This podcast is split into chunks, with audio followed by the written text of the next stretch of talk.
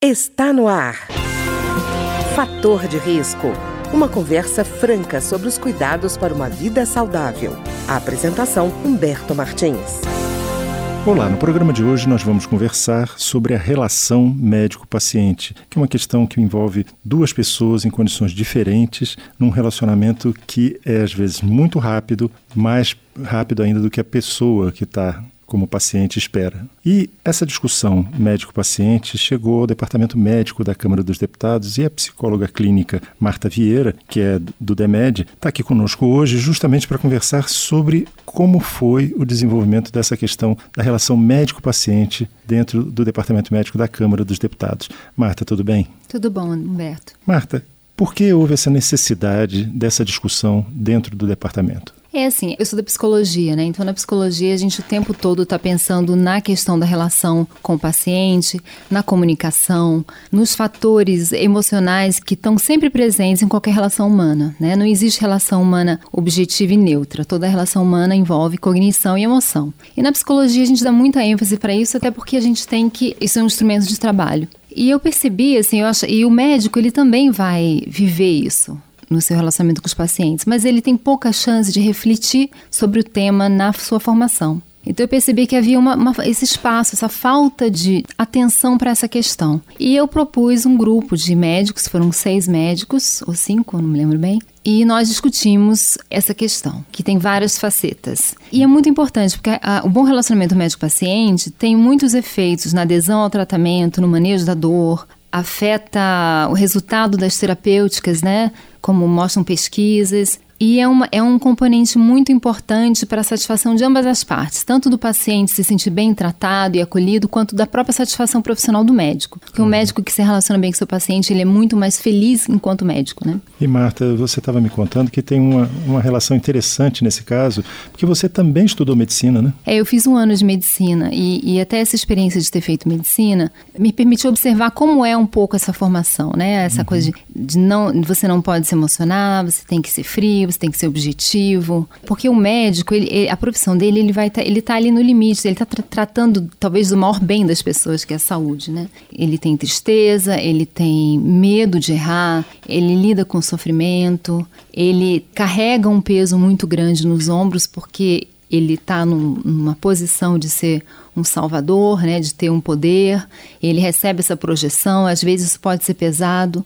Então, é, lidar com tudo isso, né? E, e entender o que está envolvido na comunicação, os fatores inconscientes, emocionais que ele traz que podem estar tá afetando como ele atende. E Marta, a questão da confiança também se reflete até no diagnóstico, né? Quando, por exemplo, o paciente confia, mas se sente à vontade com o médico, ele é capaz de dizer coisas que ele acha pequeno, mas para o médico é importante para a formação do diagnóstico. É, né? eu acho que é importante o médico ter em vista que o paciente, ele geralmente ele tá, ele entra muito pequeno na consulta, né? Porque ele não é, o lado poderoso é o, é o do médico. E muitas vezes ele está sentindo medo, ele está sentindo dor, ou ele tem vergonha de alguma coisa. Então, quando o médico se conecta mais e faz perguntas abertas e permite que o paciente desenvolva aquilo que ele quer dizer, ele favorece muito que o paciente se fale. Às hum. vezes, um paciente não fala uma informação muito importante porque ele não sentiu abertura.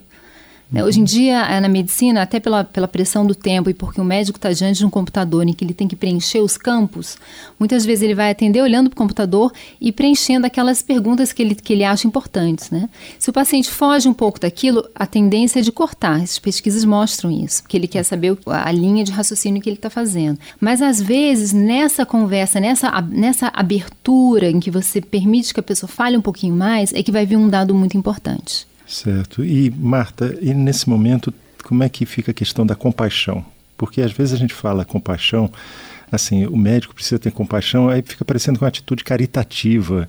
E não é bem isso, né? Não, é, eu acho que é, é, importante isso que você falou, né? O que a gente procura no médico, o que todo mundo quer no médico? Que ele tenha capacidade técnica e que ele tenha compaixão. É o que todo mundo quer. Né? E a compaixão, ela não pode ser confundida com pena. Uhum. Porque na pena, na piedade, você existe uma certa superioridade. Ah, coitado daquela pessoa naquela situação horrível. Né? Então a pena é um, é, um, sentimento que afasta e é um sentimento que ele é, ele é aversivo, ele é doloroso. A compaixão já é um sentimento de o que você está sentindo, eu posso sentir também. Amanhã eu posso estar tá como você. Isso tudo faz parte de uma coisa comum.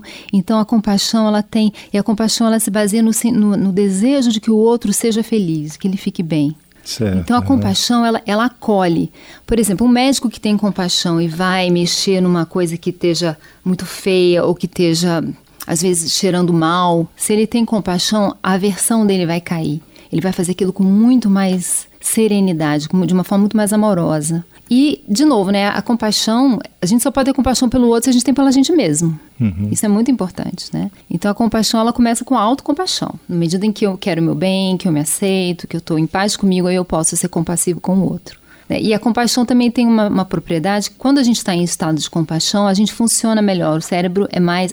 O cognitivo é melhor. Você tem mais sabedoria. Você tem mais atenção. Então você pode, é mais fácil de você entender o que está acontecendo quando você está num estado de compaixão. Quer dizer, essa situação, Marta, abre caminho para uma empatia entre médico e paciente. É, né? Empatia, assim, vamos fazer uma diferença aqui entre compaixão e a empatia. A empatia é você poder entender o que o outro está sentindo e ser capaz de transmitir isso. Uhum. Porque se eu entendo o que você está sentindo, mas eu não, não, não, não consigo comunicar para você que eu entendo como você está sentindo, não, não, adianta muito nada para você. Então, a é empatia, é a empatia é muito cognitiva. Eu entendo o que você está sentindo, eu entendo o que você precisa e eu consigo expressar para você o que eu entendi. E a empatia, ela também é muito importante. Em qualquer relacionamento, a empatia é uma das coisas que faz a coisa funcionar, né? Para o médico não vai ser diferente.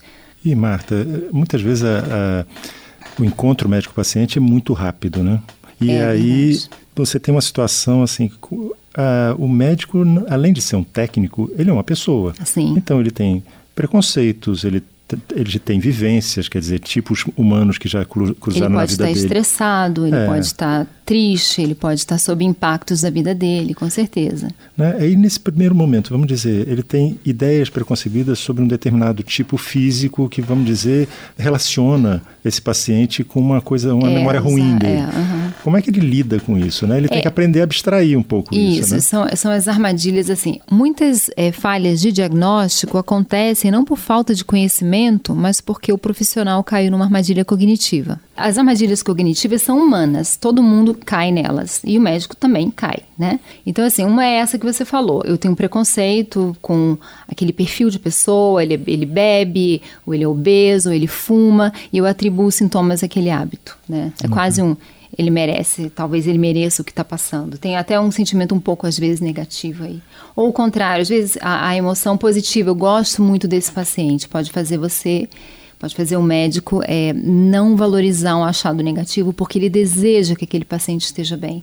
Às vezes, existe outra armadilha cognitiva que é está tendo um surto de uma determinada infecção. Vários casos, um atrás do outro. Então chega um caso que mais ou menos encaixa, pronto, é outro caso. Né? Uma, uma, uma conclusão precipitada. Uhum. Ou eu já entendi isso aqui, ou, ou aquela. É você é, conclui o que, que é e aí você ignora dados que contrariam aquilo que você concluiu. Mas até né? pela velocidade, né, Marta? Quando, quando como a consulta é muito pequena, a pessoa está vivendo um surto de uma determinada virose, Sim, aí a pessoa claro. entra e diz assim: ah, isso é virose. O nosso cérebro, o nosso cognitivo, ele é feito para. É, até tem estudos que falam sobre o pensar lento e rápido, né? Uhum. Tem até um livro que fala sobre isso. A gente tem dois sistemas, um que pensa rápido e um que pensa lentamente, que analisa. O rápido ele é meio automático. E por que, que existe isso? Para a gente poupar tempo. Porque se a gente for pensar minuciosamente em tudo que a gente for fazer, a gente não faz quase nada. Né? Então isso é uma, é uma, é uma tendência humana. Uhum. Mas assim, consciente disso, a melhor maneira do, do médico abordar é ele ter, ele pega aquela gestalt, né, que é aquele o jeitão da coisa, o conjunto da obra, que vai dar uma pista para ele do que, que é, mas em seguida ele faz uma lista de alternativas e ele checa um pouquinho. Uhum. O perigo é quando ele vai, ele, ele vai nessa gestalt sem fazer uma checagemzinha. Né? E ignora tudo que entra que seria paralelo a isso. É, assim, que será não é nem que, tão paralelo. É, tem, até a gente, nesse grupo, no final, no último encontro, a gente redigiu duas cartilhas. Uhum. Uma cartilha para os médicos e uma cartilha para os pacientes, né? Para ajudar nessa relação médico-paciente. E na cartilha dos pacientes, a gente colocou assim: a relação com o médico é uma parceria e as duas partes colaboram. E uma das coisas assim: o paciente pode ajudar o médico a pensar melhor. Se o médico fala, você está com uma dor aqui, deve ser, sei lá, apêndice. Doutor, e que mais que pode ser uma dor aqui? Então ele está ajudando o médico a analisar, ah, pode ser aquilo, pode ser aquilo. Né? Então, assim, porque, como você falou, o médico geralmente ele tem uma pressão de tempo muito grande. Então, ele, isso é, é natural, ele vai ter essa aceleração mesmo da, cognitivo. E, e Marta estava lembrando, existe uma. Como existe um desnível de, de poder aí, uhum. existe entre médico e paciente, às vezes o paciente é, viu até uma informação e quer de alguma forma saber se é verdadeiro ou não, aí abre a frase com aquele clássico. Eu vi na internet, doutor, parece que o ouvido do médico a partir daí não ouve mais nada. Como quem diz assim, a internet só tem porcaria, portanto eu não tenho nem que levar em consideração isso. E às vezes é uma coisa relevante para o paciente, né? É verdade, assim, essa é a, é a, comunicação de novo, né? Mas assim, eu acho que o que vai melhorar a relação médico-paciente é primeiro o médico ter consciência dessa tendência de. Tem uma pesquisa que mostra que o médico, em média, ele corta o paciente com menos de 30 segundos de consulta. Uhum. Né? E, e, fizeram um experimento de tentar deixar o paciente falar livremente, sem interromper. E os mais prolixos falavam, quando iam falar do seu problema, falavam dois minutos, né? Então, assim, não é nada do outro mundo.